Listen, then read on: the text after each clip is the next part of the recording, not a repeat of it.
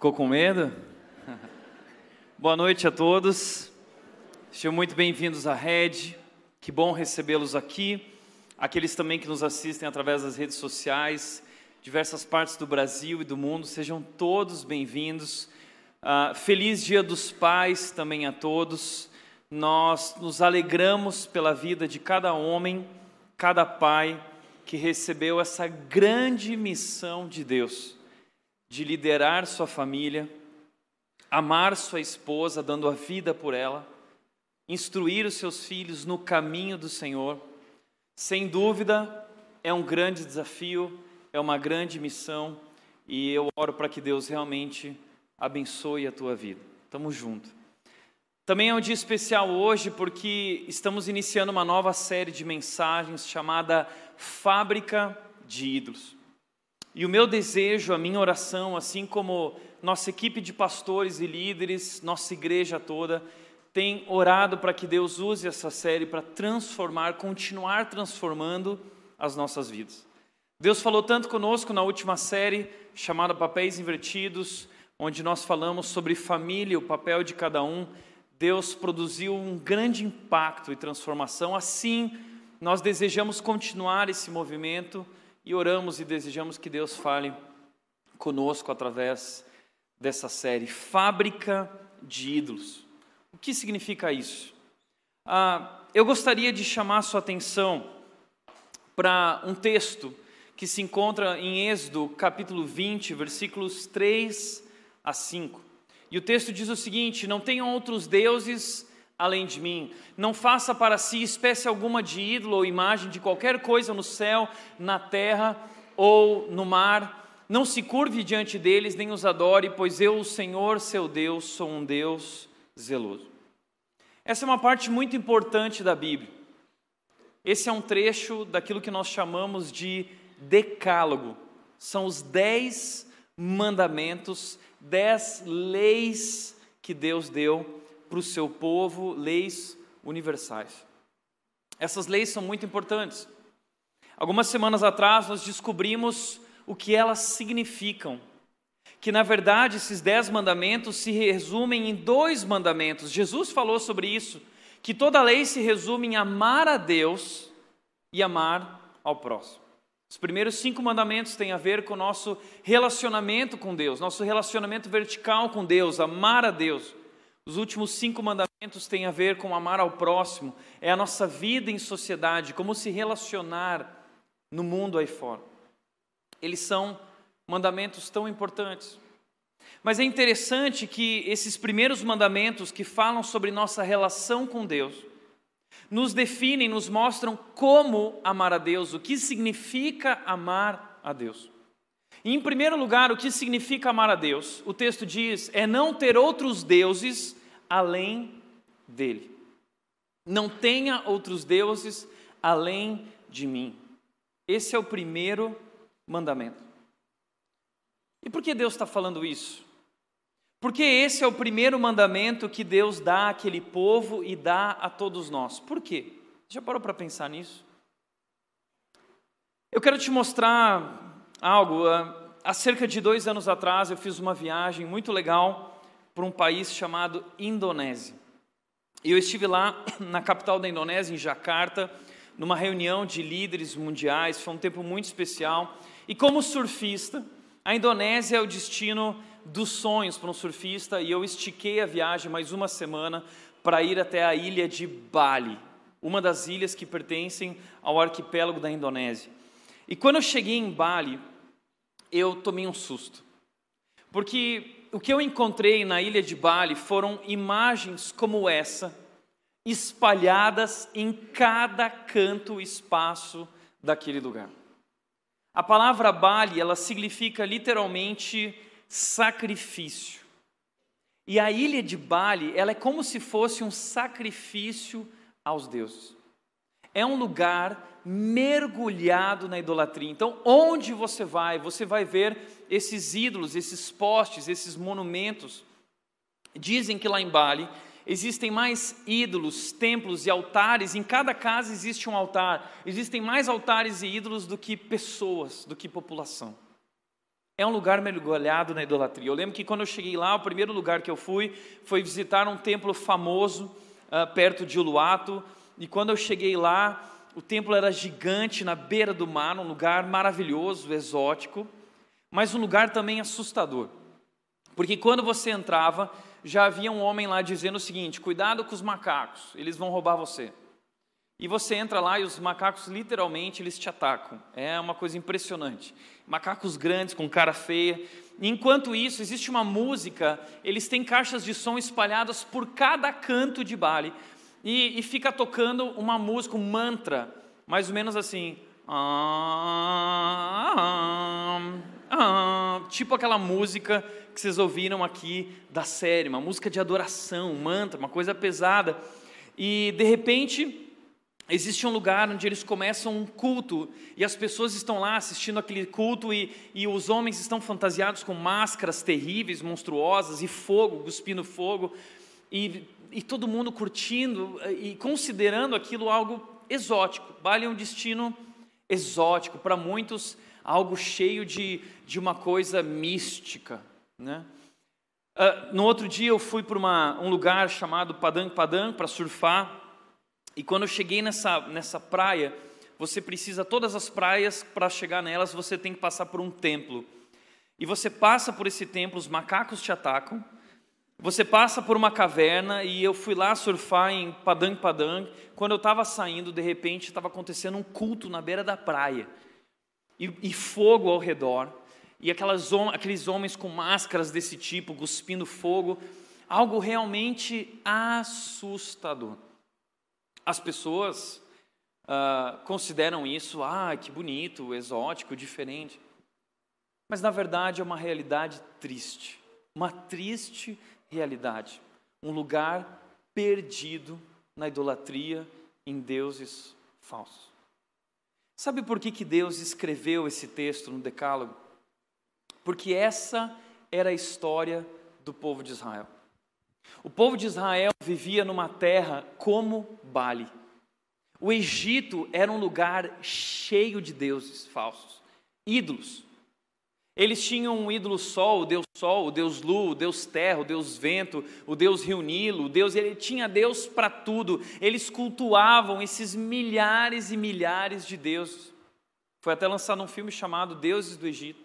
De fato, era um lugar mergulhado na idolatria. E esse povo, agora que é o povo de Israel, nasceu no Egito. Eles viveram 400 anos desde José e sua família irem até lá. Esse povo viveu lá 400 anos e ele cresceu, se tornaram 2 milhões de pessoas mais ou menos. E aí Deus tira esse povo do meio do Egito, onde eles estavam sendo subjugados, escravizados. E Deus promete para eles uma nova terra. Eu vou dar uma nova terra para vocês. Mas Deus tira eles do Egito e quer tirar de dentro deles o que, o que restou do Egito. Eles nasceram no meio dessa idolatria.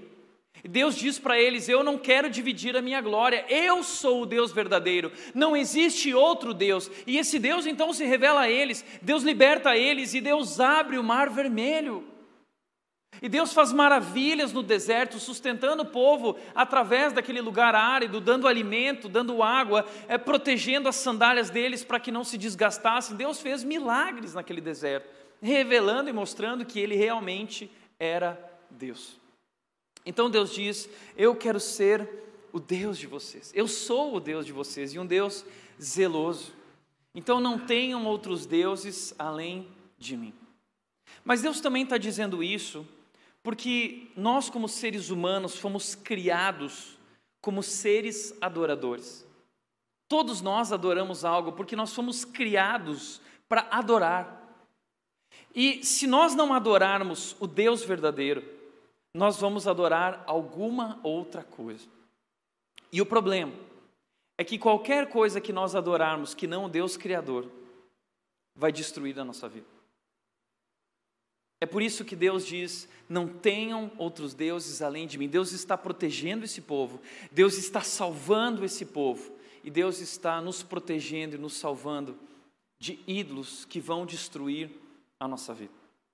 Mas ele continua dizendo: não faça para si espécie alguma de ídolo. ou imagem de qualquer coisa no céu, na terra ou no mar. Não se curve diante deles, nem os adore, pois eu, o Senhor seu Deus, sou um Deus zeloso. Espécie alguma de ídolo ou imagem. Interessante que nós, evangélicos, protestantes, nós nos gabamos de que nós não temos ídolos, nós não, não, não a, a, gostamos da idolatria, nós somos contra a idolatria. Ao contrário de outras religiões que possuem ídolos, imagens, objetos, nós nos gabamos de que nós não carregamos, não temos, não acreditamos em ídolos. Mas isso é uma mentira. Isso é um engano. Porque ídolos não são apenas artefatos de pedra ou de gesso, artefatos para as mãos. Ídolos também são artefatos do coração. Ezequiel capítulo 14, 3 nos mostra esse tipo de ídolo, um tipo diferente de ídolo, dizendo o seguinte: esses homens levantaram ídolos em seu coração e seguem coisas que os farão cair em pecado.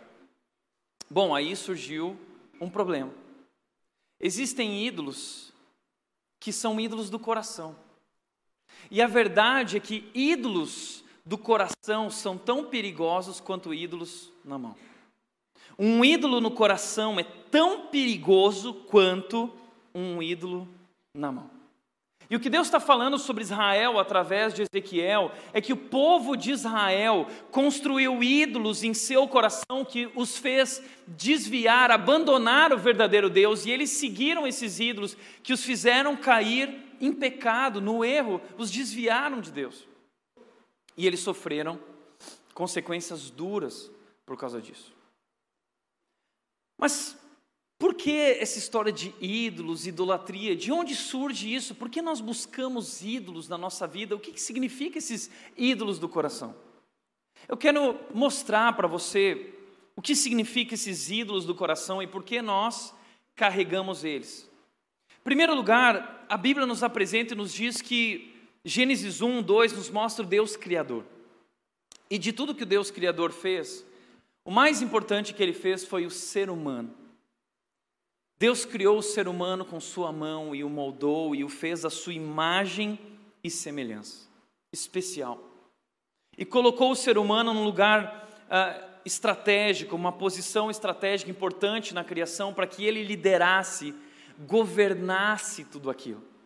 Então o ser humano foi criado especial. E Deus queria ter uma relação de amor com o homem e com a mulher. Em contrapartida, nós somos criados seres adoradores, nós somos criados para adorar esse Deus.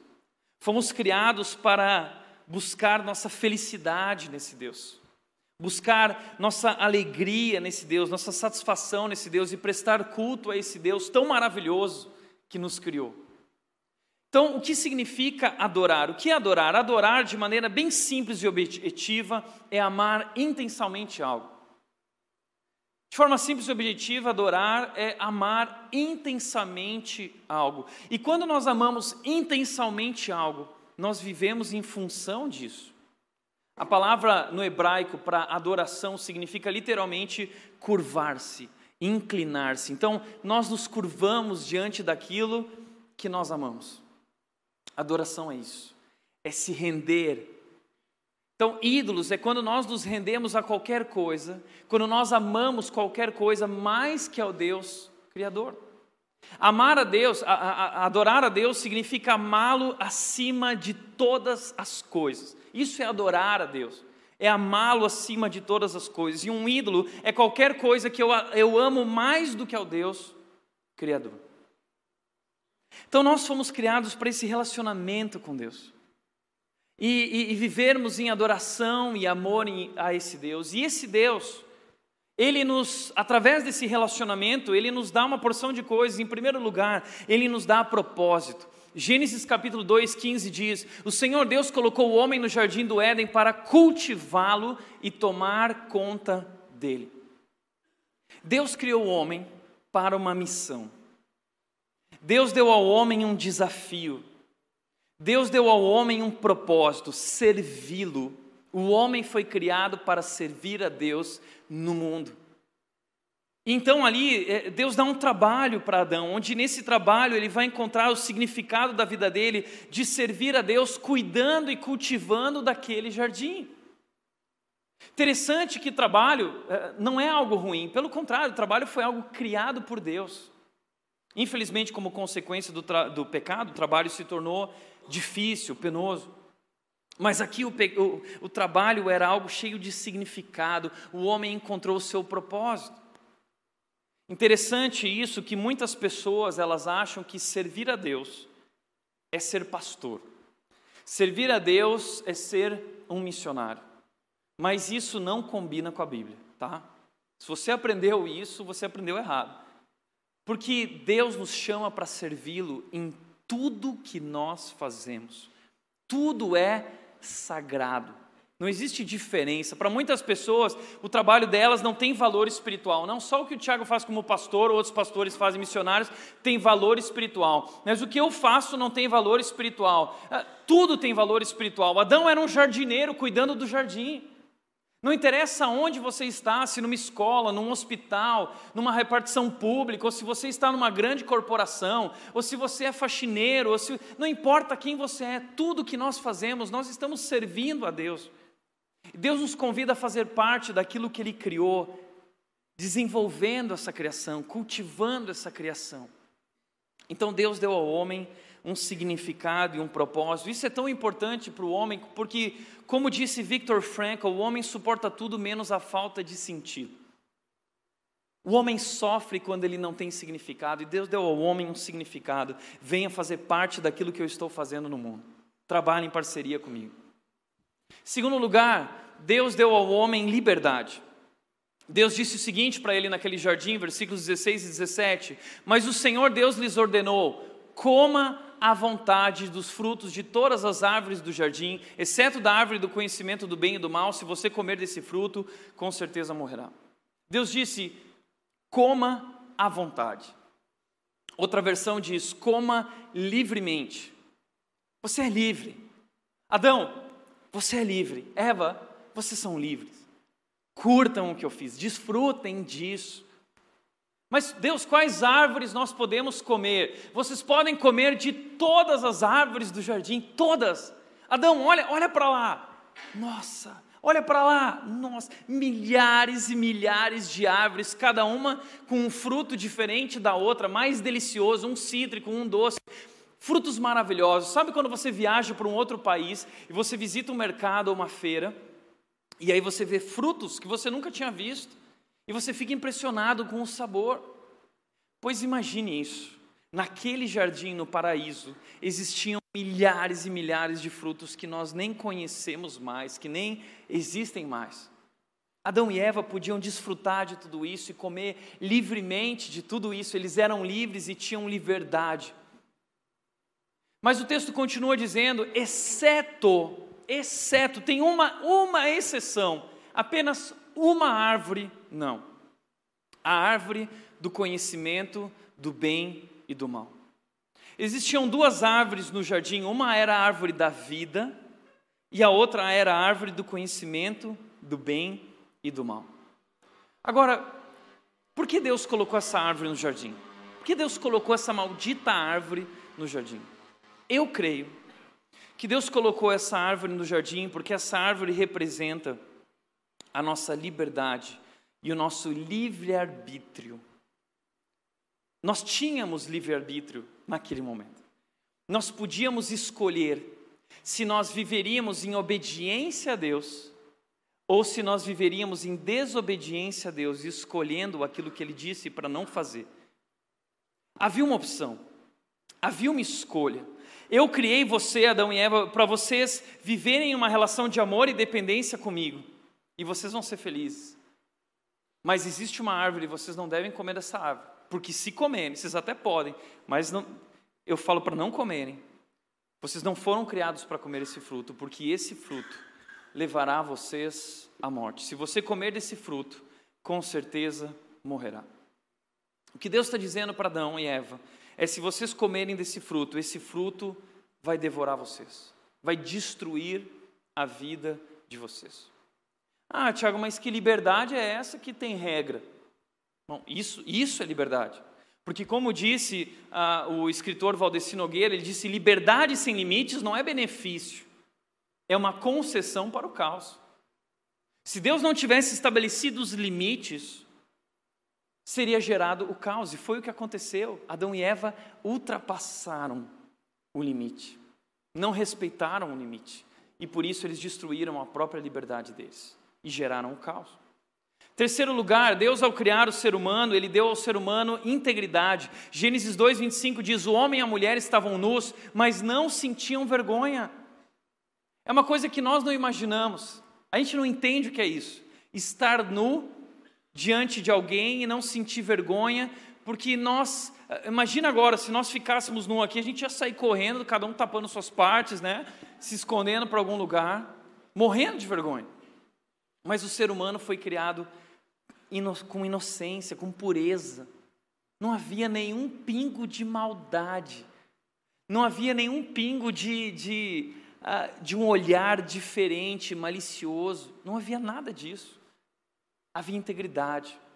O homem e a mulher, eles se viam completamente, eles se entendiam completamente, eles se comunicavam perfeitamente, completos, integridade, puros. Por outro lado, Deus dá ao homem também amor, um amor completo.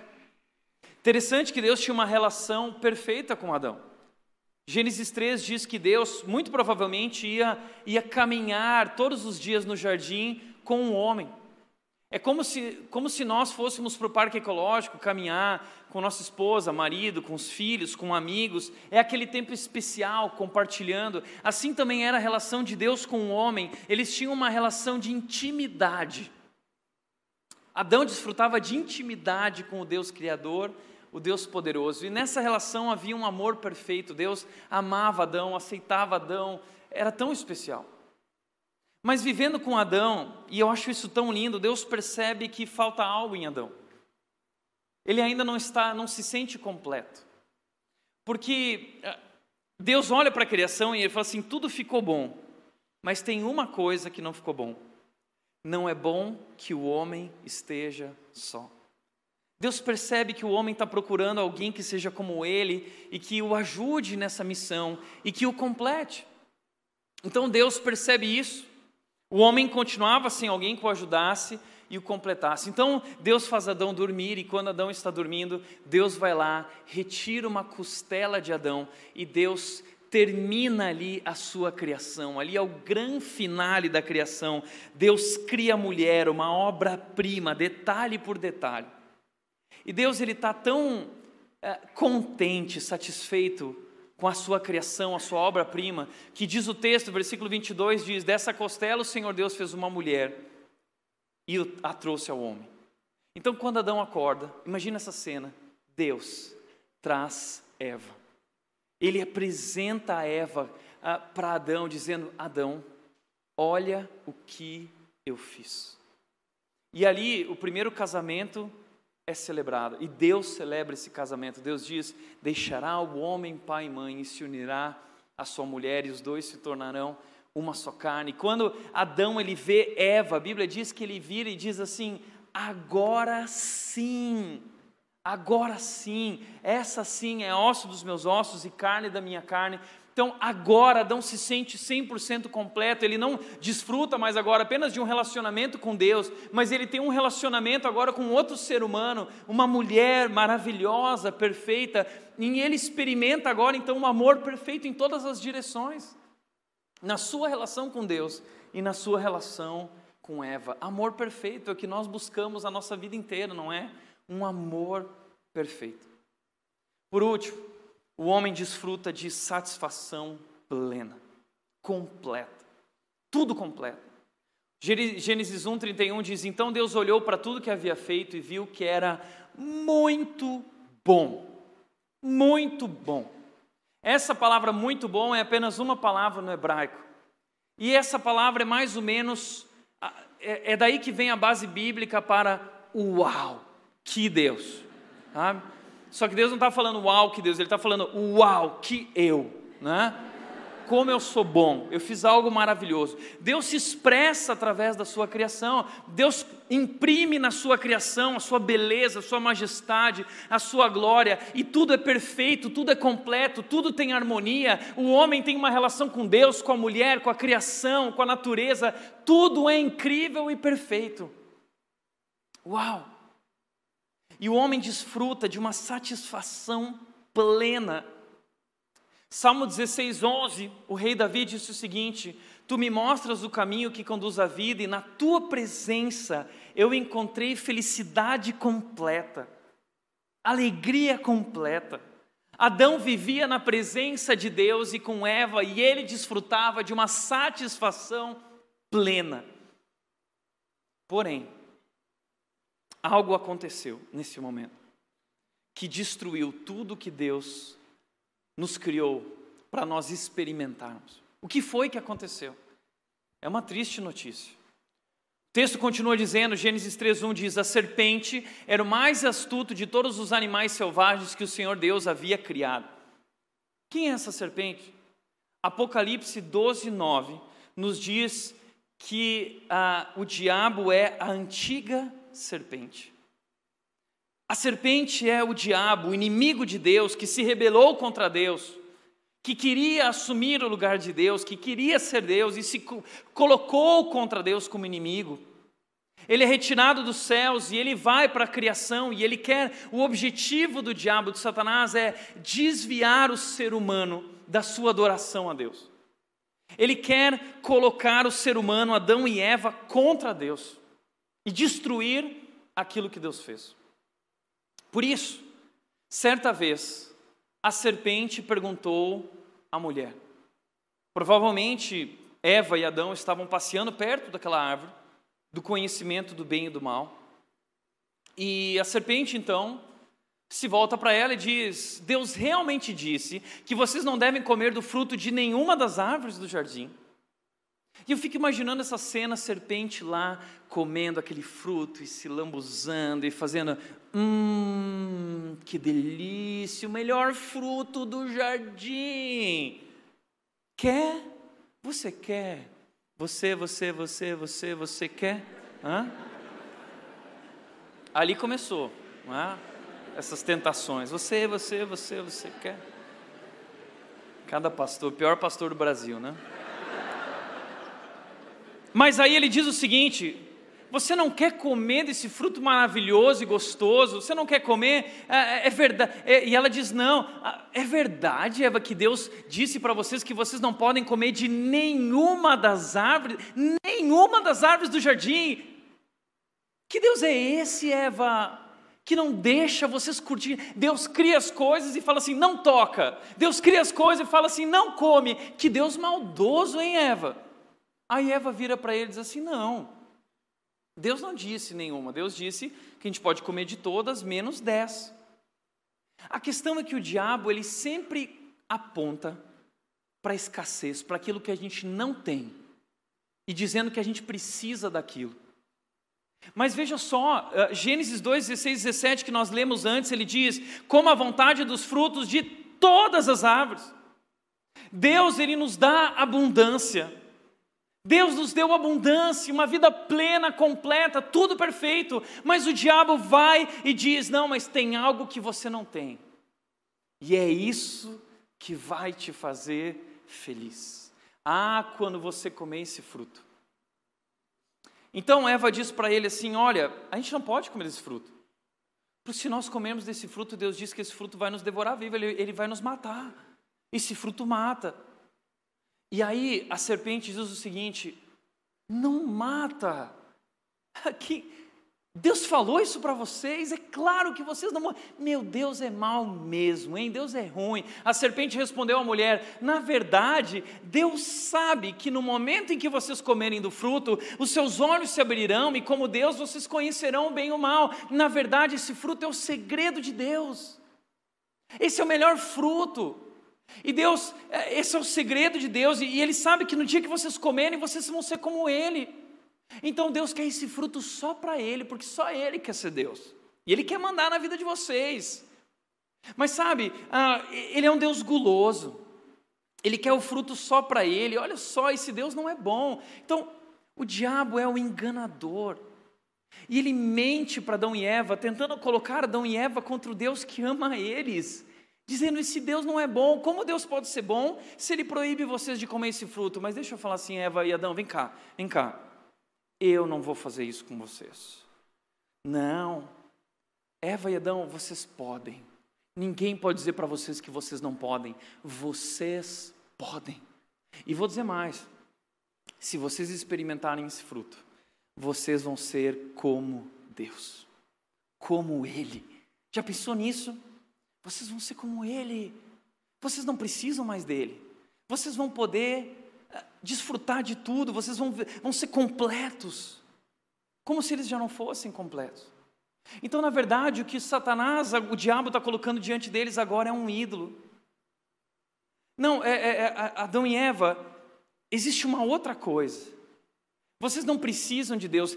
O diabo está desviando Adão e Eva da sua relação de adoração e obediência a Deus, para eles focarem em outra coisa, buscarem a sua satisfação em outra coisa que não em Deus. Isso é um ídolo. Qualquer coisa que nós buscamos nossa felicidade, satisfação que não em Deus, é um ídolo, é um ídolo. E sabe que ídolo é esse? O ídolo, o maior ídolo de todos. É esse ídolo aqui. Eu posso ser Deus. Eu posso ser como Deus. Eu posso ser como Ele. Eu posso ser poderoso. Já ouviu esse discurso? Você pode. Você pode tudo. E ninguém pode dizer que você não pode.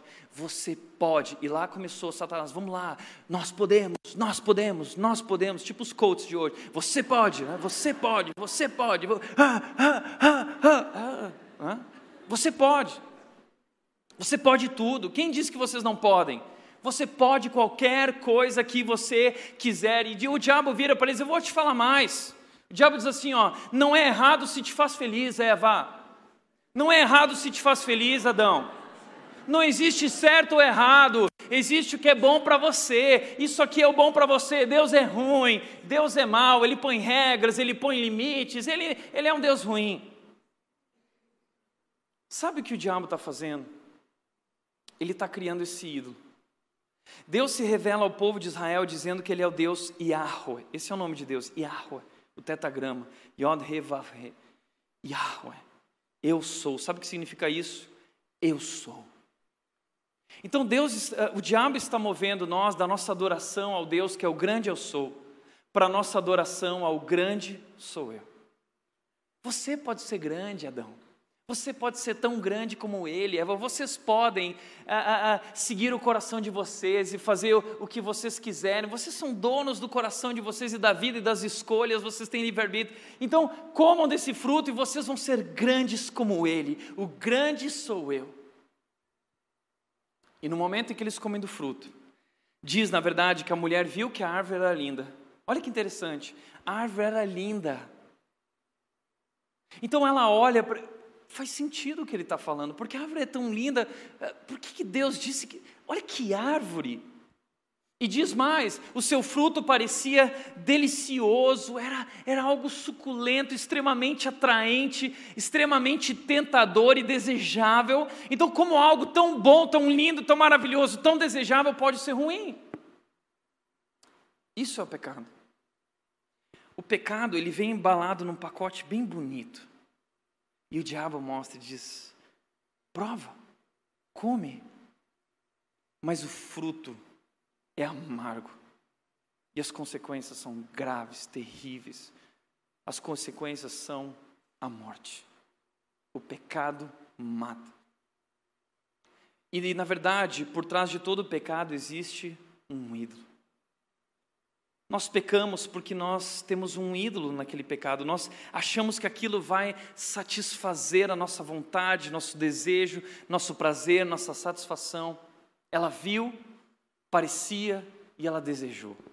Assim tomou do fruto e o comeu. Depois deu ao marido que estava com ela e ele também comeu. Diz que nesse momento algo aconteceu. Os seus olhos se abriram e eles perceberam que estavam nus. eles agora não têm mais integridade. Agora eles têm vergonha. Eles olham um para o outro e eles se escondem um do outro, eles não são mais 100% transparentes um com o outro. Aqui a vida deles, o relacionamento deles é afetado, a comunicação deles é afetado. Aqui o relacionamento entre o homem e a mulher começa a se, se deteriorar. E mais, por isso costuraram folhas de figueira umas às outras para se cobrirem. Quando soprava a brisa do entardecer, o homem e sua mulher ouviram o Senhor Deus caminhando pelo jardim. E o que eles fizeram? Eles se esconderam. Eles fugiram, se esconderam. Mas por que eles se esconderam? O que aconteceu? Agora eles têm medo. Eles sentiram culpa no coração porque eles desobedeceram a Deus, eles têm culpa, medo, insegurança, vergonha. Você está entendendo? O homem começa a carregar agora no seu coração uma porção de coisas que ele não conhecia. Os seus olhos se abriram para o quê? Para o mal. Ele conhece agora o mal. E a Bíblia diz que o mal nesse momento entra no mundo. E com o pecado, o mal entra a morte. E assim como ah, Adão comeu do fruto e o pecado entrou na sua vida e trouxe a morte, assim o pecado passou a todos os homens e a morte a todos os homens. Todo ser humano, toda raça humana está condenada a partir desse momento. O mal entrou no mundo e veio habitar no nosso coração. O nosso coração é essencialmente ruim. É isso que é o pecado. O pecado, na verdade, não é só o que nós fazemos. O pecado é o que nós somos, é a nossa essência, a nossa natureza pecaminosa. Ah, mas a gente não foi criado à imagem e semelhança de Deus? Fomos, mas o pecado destruiu, corrompeu, distorceu, destruiu o que Deus fez. E hoje o pecado domina o nosso coração e nossas vidas, e é por isso que nós sentimos vergonha, culpa, medo, insegurança. É triste. Por isso, ah, nós fomos criados para na nossa relação com Deus encontrarmos propósito, liberdade, integridade, amor completo, satisfação plena. Mas no momento em que nosso relacionamento com Deus foi quebrado por causa da desobediência, do pecado e nossos ídolos, nossa busca por um outro Deus que nos satisfizesse, isso gerou na nossa vida, sabe o que? No lugar de propósito, hoje nós vivemos vazio.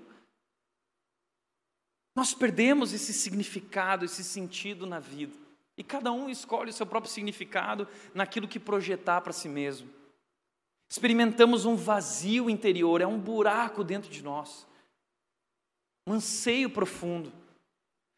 No lugar de liberdade, agora nós temos escravidão, porque nós vivemos satisfazendo o nosso coração, nossa carne, nossos desejos, e não conseguimos fazer outra coisa além de viver em função deles.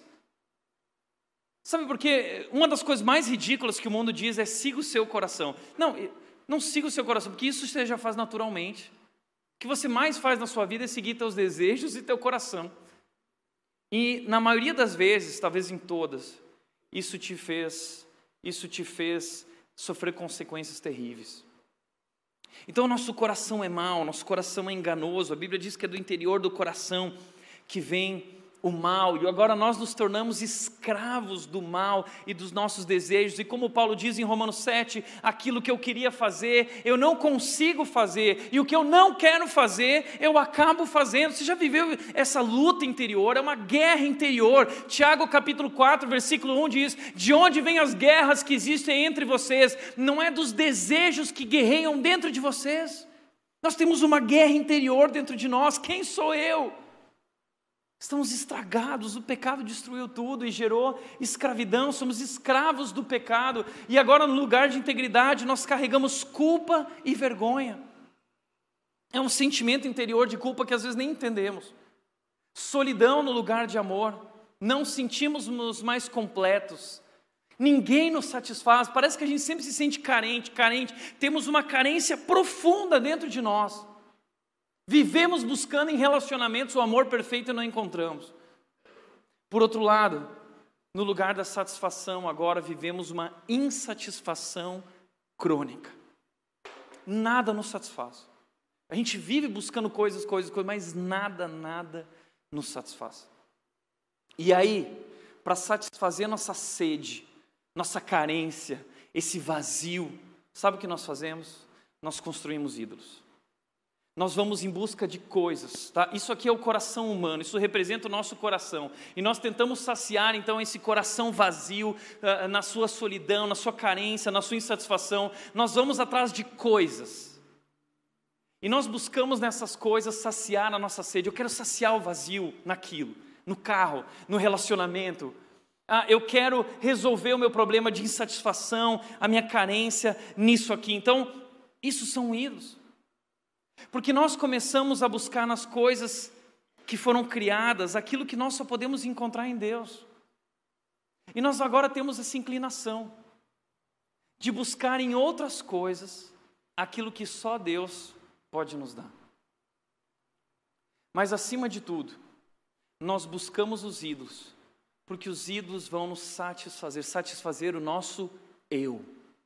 Eu quero ser feliz. Eu quero ser amado, eu quero ser respeitado, eu quero que olhem para mim e digam: Uau, que, que incrível que ele é, que incrível que ela é. No fundo, no fundo, o que nós estamos promovendo na nossa vida e o diabo promoveu é a autoadoração. O que o diabo está fazendo assim, Eva, Adão, vocês são tão especiais, sejam vocês mesmos. Ame a si mesmo, Eva. Ame a si mesmo, Adão. Não vive em função do que Deus disse ou do que os outros disseram. Ame a si mesmo. E esse é o problema. Ah, você acha que a resposta para responder a esse vazio, a escravidão, a solidão, a insatisfação, você acha que a resposta é ame a si mesmo? Você acha que é isso que vai resolver esse problema? Na verdade, a essência do pecado é o ame a si mesmo. Adão e Eva amaram a si mesmos antes de Deus. Então, o amor próprio é a raiz do pecado. Quando você ouve essa coisa de ame a si mesmo, porque o teu valor não está no amor que você tem por você, o teu valor está no amor que Deus tem por você no que Ele fez por você, em quem Ele é e quem Ele diz que você é. Então, se você quer resolver teus problemas não, de carência, de insatisfação, não é você amando a si mesmo, é você desfrutando do amor perfeito que está em Deus, no Deus poderoso, Deus Criador. Só Ele pode suprir as necessidades mais profundas da tua vida tuas necessidades emocionais, tuas necessidades espirituais. Só Deus, como disse Blaise Pascal, pode satisfazer esse buraco, esse vazio que existe dentro do homem. Só Deus. Por isso, nós vamos buscar os ídolos. Como diz Jeremias 2,13: Pois o meu povo cometeu duas maldades. Eles abandonaram a mim, a fonte de água viva, eu, Deus, sou a fonte de água viva, e cavaram para si cisternas rachadas que não podem reter água. Deus está falando sobre isso. Ele é a fonte de água viva que satisfaz. Ele virou para aquela mulher no poço e ele disse: Se você beber essa água, você vai voltar a ter sede. Qualquer coisa que você fizer, você vai voltar a ter sede. Mas no dia que você beber da água que eu tenho para te dar, você nunca mais terá sede. Deus é a fonte de água viva. Mas nós vamos atrás de cisternas rachadas, ídolos, coisas, pessoas, e nós buscamos ali o amor para nos suprir e satisfazer. Nós buscamos ali a satisfação para nos suprir. Nós buscamos ali o reconhecimento. Isso são ídolos. Como disse C.S. Lewis, somos criaturas divididas, correndo atrás de álcool, sexo e ambições para saciar, suprir, desprezando a alegria infinita que Deus nos oferece, como uma criança ignorante que prefere continuar fazendo seus bolinhos de areia numa favela, porque não consegue imaginar o que significa um convite para passar as férias na praia. A gente se contenta com cisternas rachadas, com pouca água, quando Deus nos oferece a fonte de água viva. Esses somos nós. E a gente gasta a nossa vida nesses prazeres efêmeros, alegrias insatisfatórias, alegrias imperfeitas. E é por isso que a gente vive esse sentimento de angústia constante, essa melancolia constante. Por isso o ser humano vive em depressão. O coração humano vive e experimenta um vazio e uma solidão que só Deus pode resolver. Por isso, como disse Tim Keller no livro dele, ah, Romanos 1, 25 fala sobre isso, dizendo: trocaram a verdade sobre Deus pela mentira. Havia uma verdade, mas nós trocamos a verdade pela mentira, nós preferimos viver o um engano do diabo, que isso aqui vai nos fazer felizes. Desse modo, adoraram e serviram coisas que Deus criou em lugar do Criador. São ídolos, coisas que Deus criou, que nós construímos a nossa relação com elas, a relação que nós deveríamos ter com Deus. Ídolos, entenda isso: ídolos não são necessariamente coisas ruins, monstros feios. Não, ídolos podem ser as melhores coisas da vida. Mas qualquer coisa que nós amamos mais que ao Deus Criador é um ídolo. E é isso que nós temos feito. Nós trocamos Deus pelas coisas que Ele nos deu e nós buscamos ali a nossa satisfação e felicidade. Por isso que o pastor Tim Keller ele diz o seguinte: um ídolo, no seu livro Deuses Falsos tem para vender na livraria, ele diz: um ídolo é qualquer coisa mais fundamental do que Deus para a sua felicidade, sentido na vida ou identidade. Qualquer coisa mais fundamental do que Deus para a sua felicidade, satisfação identidade. Só que é óbvio, assim, superficialmente, a gente não vai. Ah, não, mas nada, nada mais, mais fundamental do que Deus. A gente sempre diz: Deus é tudo para mim. Deus é tudo para mim. Mas na tua vida, no dia a dia, na prática, nas 24 horas do dia que você tem, Deus é tudo para você? Ou talvez o Instagram é mais para você? Ou talvez o dinheiro é mais para você? Ou talvez outras pessoas são mais para você? Por isso, como nós fazemos, Tiago? Eu quero identificar os ídolos da minha vida, mas como eu faço isso? Me ajuda. Pastor Tim Keller continua dizendo nesse livro, ele diz, ele nos ajuda a identificar, a identificar fazendo uma pergunta, ele diz: qual elemento em sua vida, caso viesse a perder, possivelmente perderia também a própria vontade de viver ou a razão de existir? O que na sua vida hoje, se você perdesse, fosse tirado de você, você ia perder a razão de existir, a vontade de viver. Aí está um ídolo. Porque você colocou isso acima de Deus. Porque a sua vida depende disso. Está entendendo? Por isso, um ídolo, ele pode ser sua carreira profissional. O ídolo pode ser sua carreira profissional. Você está você está trabalhando tanto porque você quer chegar lá e mostrar para todo mundo que você é incrível. Porque aquela posição vai te trazer status e reconhecimento. E as pessoas vão olhar para você e vão dizer: Uau! Então você está fazendo isso pelo grande sou eu. Eu sou grande, eu sou bom, não é? E muita gente acumula diploma. E tem aquele currículo que você fala assim: Uau! E é bacana se preparar mas por que você estuda tanto? Por que você está fazendo isso? É sobre servir a Deus? Ou é sobre servir o teu propósito de você ser reconhecido como melhor? Um ídolo pode ser a sua segurança financeira. No fundo, ninguém vai admitir isso, não, eu confio em Deus. Mas a maioria de nós confia muito mais no dinheiro e na nossa segurança financeira, na nossa conta bancária, do que em Deus. Basta a gente passar por uma crise financeira e aí você percebe onde realmente está a sua confiança e segurança. Um ídolo pode ser bens materiais, pode ser um carro, pode ser uma casa. Você começa a se apegar às coisas, você quer ter, ter, ter. É importante ter para ser. Nosso mundo diz isso. Ter para ser alguém. O grande sou eu. Um ídolo pode ser sua aparência física. Você se acha bonita. E você adora o fato de as pessoas te acharem bonita. E você vive em função disso. Você quer ouvir os elogios. Você quer ver as pessoas olhando para você e dizendo: Uau, que linda, que maravilhosa. Você tira fotos para mostrar algumas coisas, para as pessoas te desejarem, para você se sentir amada, para você se sentir aceita.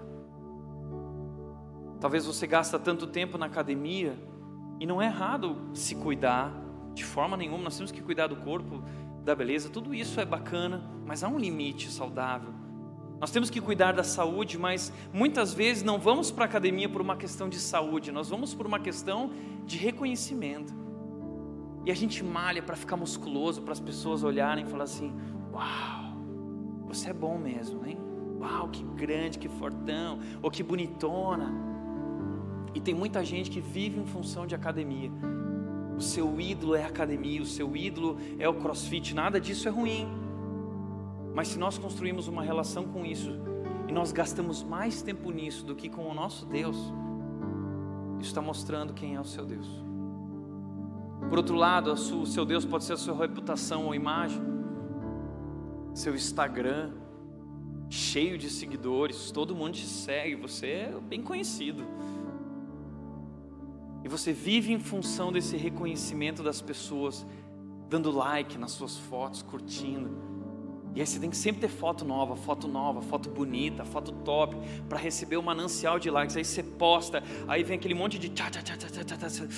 Ah, é que nem é que nem heroína, que é que nem droga.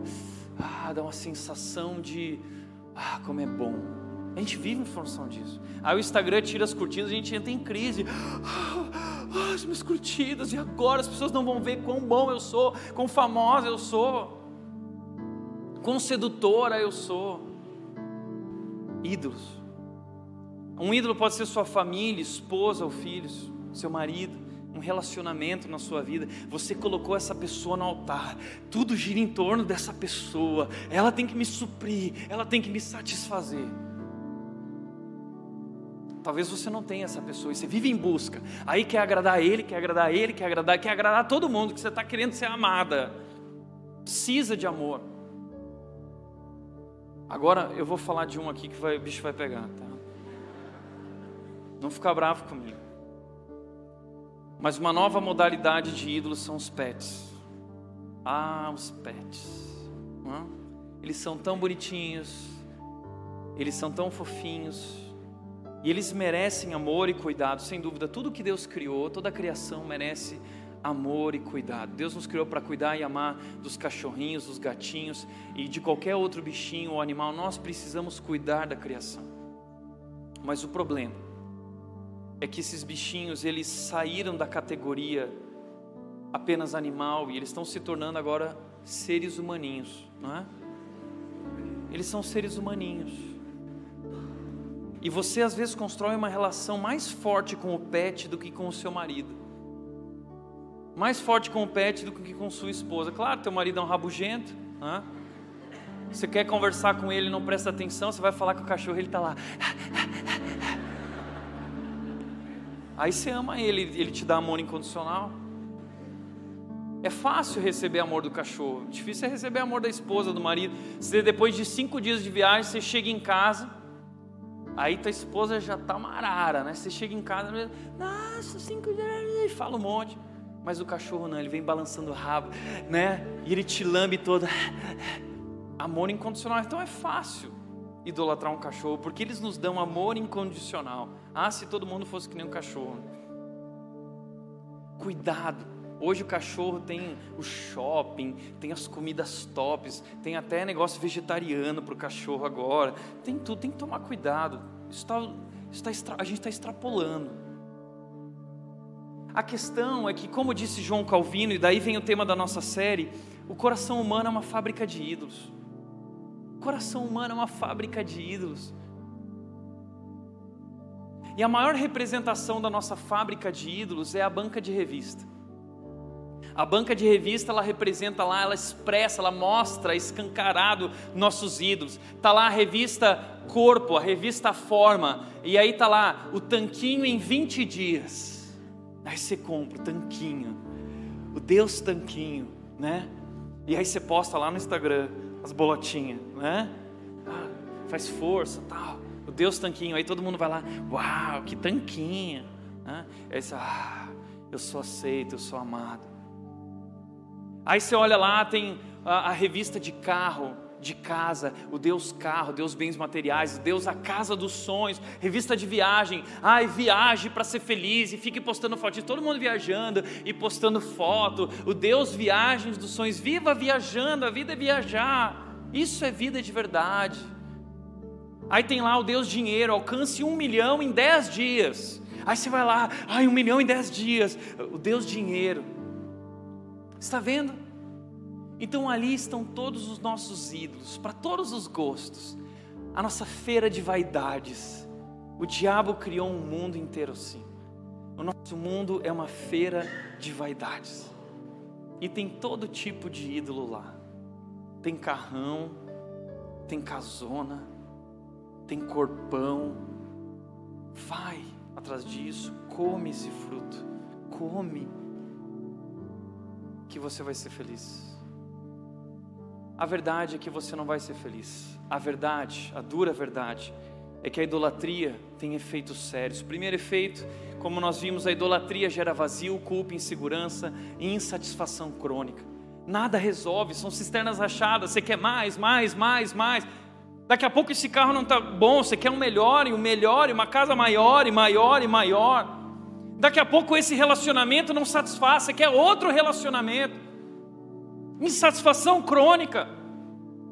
Talvez tudo isso não tenha a ver com o outro ou com a coisa, talvez tenha a ver com você, o seu coração é insatisfeito, porque você não supre, não busca supri-lo em Deus. Por último, a idolatria nos conduz à escravidão e à morte porque esses ídolos começam a nos controlar. O carro, o carro zero que sai a todo ano, fica na sua mente, começa a te controlar. O dinheiro começa a te controlar, a conta bancária começa a te controlar. Você só pensa nisso, isso te move. Mas isso gera morte. Como disse a Rebecca Piper, uma palestrante que eu tive o prazer de conhecer na Indonésia, ela disse: Seja o que for, o que nos controla é nosso Senhor. A pessoa que busca poder é controlada pelo poder. A pessoa que busca aceitação é controlada pelas pessoas que ele ou ela quer agradar. Tem gente que quer ser aceita e quer agradar todo mundo. Tem necessidade de ser aceita. Vai destruir sua vida, é um peso muito grande isso. Nós não controlamos a nós mesmos, nós somos controlados pelo Senhor de nossas vidas. Você é controlado pelos teus ídolos, pelos teus desejos. Por isso, para mim, o testemunho mais impactante de todos é desse cara, David Foster Wallace. É um ateu muito famoso, um ateu super importante. E olha o que esse ateu falou. Ele disse: Pois aqui está uma outra coisa que é verdadeira. Nas trincheiras do dia a dia da vida adulta, não existe tal coisa como ateísmo. Não existe ateísmo. É um ateu falando: não existe ateísmo. Todo mundo adora algo. A única alternativa que temos é o que adorar. Ele é ateu. Eu acho que ele não conhece Gênesis capítulo 1, 2, 3. Mas ele está olhando para o ser humano, ele está vendo, todo mundo adora algo, está na cara, é evidente, nós somos criados para adoração, nós somos seres adoradores, todo mundo adora algo. A única opção que temos é o que nós vamos adorar. E veja o que ele diz, e uma excelente razão para escolher algum tipo de Deus ou ser espiritual para adorar é que qualquer outra coisa que você adorar te comerá vivo. Qualquer outra coisa que você adorar que não Deus vai destruir a sua vida. Se você adora dinheiro ou coisas materiais, se essas coisas estão onde você encontra o verdadeiro sentido para a sua vida, então você nunca vai ter o suficiente. Você sempre vai querer mais. Você nunca sentirá que tem o suficiente. Você quer mais, mais. É a verdade. Adore seu próprio corpo e beleza, seu poder de sedução, e você sempre se sentirá feio. E quando o tempo e a idade começarem a aparecer, você experimentará a morte milhares de vezes antes que você finalmente seja enterrado. Ele continua dizendo: adore o poder, você se sentirá fraco e temeroso e precisará de mais poder sobre os outros para manter o medo à distância. Adore seu intelecto, sendo visto como inteligente, você se terminará se sentindo estúpido, impostor, sempre próximo de ser descoberto. Está aqui David Foster Wallace, um ateu assumido. E ele diz: não existe ateísmo, todo mundo adora algo. A única opção que temos é o que adorar. Sua percepção assustadora. Os ídolos comem vivos os seus adoradores. David Foster Wallace cometeu suicídio em 12 de setembro de 2008. Sabe por que tantas pessoas famosas se suicidam? Às vezes a gente olha e fala assim: ele tinha tudo, por que, ele, por que ele tirou a vida dele? Porque são pessoas que conquistaram tudo que o mundo tinha para oferecer. Tudo que o mundo nos oferece da feira de vaidades, eles experimentaram. O último degrau da experiência humana tiveram todas as mulheres, homens, todo o dinheiro, todo o poder, toda a fama, todo o sucesso, tudo que queriam eles podiam ter e tiveram. Mas aí eles chegam no quarto do hotel, sozinhos, e eles deitam a cabeça no travesseiro. E a angústia toma conta do coração, sabe por quê? Porque tudo que eles experimentaram não satisfaz, não é nada. E a insatisfação vai se tornando gigante, e gigante, e gigante, produzindo angústia, depressão, e é por isso que hoje nós vemos tantas pessoas se suicidando. É um mundo que vive em melancolia, porque busca alegria em alegrias imperfeitas, cisternas rachadas que não retêm água. Porque só há uma fonte que pode suprir o que o nosso coração busca. João 10,10 10 mostra para nós. Jesus Cristo disse: O ladrão vem para roubar, matar e destruir mas eu vim para lhes dar vida, uma vida plena que satisfaz. Uma vida plena que satisfaz. Há muitos anos atrás, um refrigerante lançou uma propaganda dizendo: obedeça a sua sede. Essa palavra é tão importante para nós, porque nós, como seres humanos, temos essa sede dentro de nós. Sabe o que é essa sede? Essa sede é sede de Deus. Não busque em outra coisa aquilo que só Deus pode suprir e satisfazer na tua vida. A nossa vida está em Jesus. Tudo que nós precisamos está em Jesus. E quando nós estávamos perdidos na nossa idolatria, coisas para nos satisfazer, escravos, dominados, caminhando para a morte, ele desceu da glória. E Ele veio nos salvar. Ele veio nos trazer de volta para Ele. E Ele se coloca numa cruz, morrendo a nossa morte, levando sobre si a nossa culpa, para nos reconciliar com Deus, para nos livrar desse abismo. E quando Jesus Cristo morre e ressuscita, o véu é rasgado no templo, dizendo que não há mais separação e nós podemos novamente viver em um relacionamento com esse Deus e experimentar nesse relacionamento propósito, liberdade, amor, integridade, satisfação plena. Tudo isso é possível graças a Jesus Cristo, o nosso Salvador, que nos livrou da morte, da condenação e do poder do pecado que nos dominava e nos escravizava, e agora nós podemos viver para Deus novamente.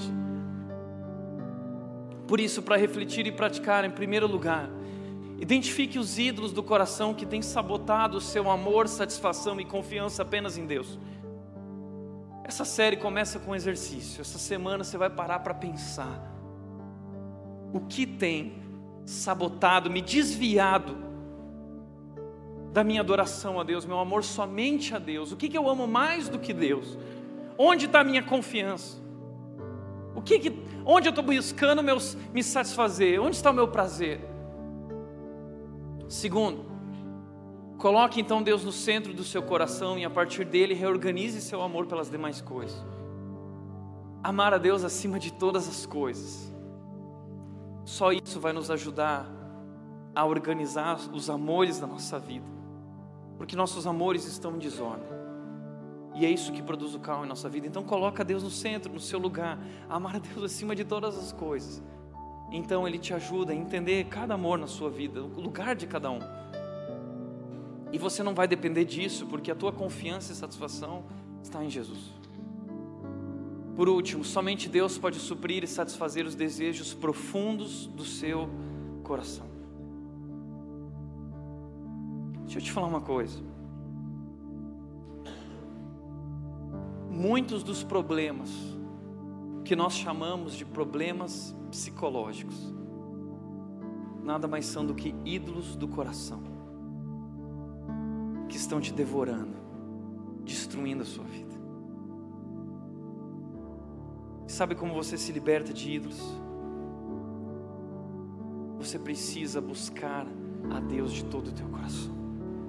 De todo o teu coração. Por isso, Davi disse no Salmo 37,4: ele disse: Busque a sua alegria no Senhor, e Ele satisfará os desejos do teu coração.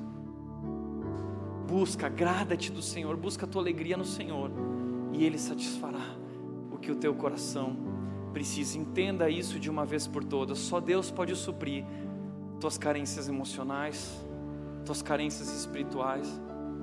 Só Ele pode satisfazer a tua insatisfação. Só Ele pode resolver esse problema, esse vazio dentro de você. Não busque em outras coisas aquilo que só Deus pode te dar. Amém? Feche teus olhos.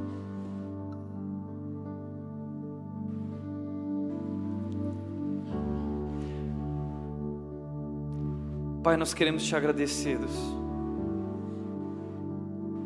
porque tu nos mostra a verdade. A verdade, ela dói, a verdade nos confronta, ela mostra que nós estamos errados, mas a verdade liberta, nos liberta daquilo que tem destruído as nossas vidas,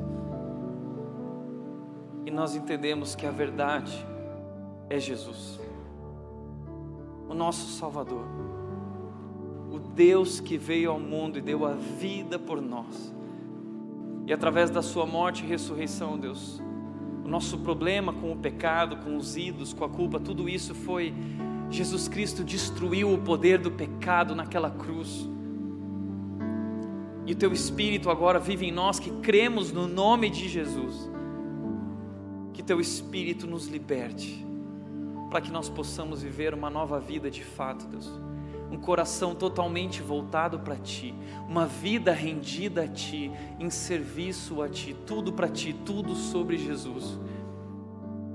E que Jesus, Deus, satisfaça esse coração carente, vazio, supre, Deus, supre cada um, cada uma das nossas necessidades em Cristo Jesus. Assim nós oramos, Deus, gratos pelo teu amor perfeito sobre nós, através de Jesus. Em nome de Jesus, em nome de Jesus. Amém.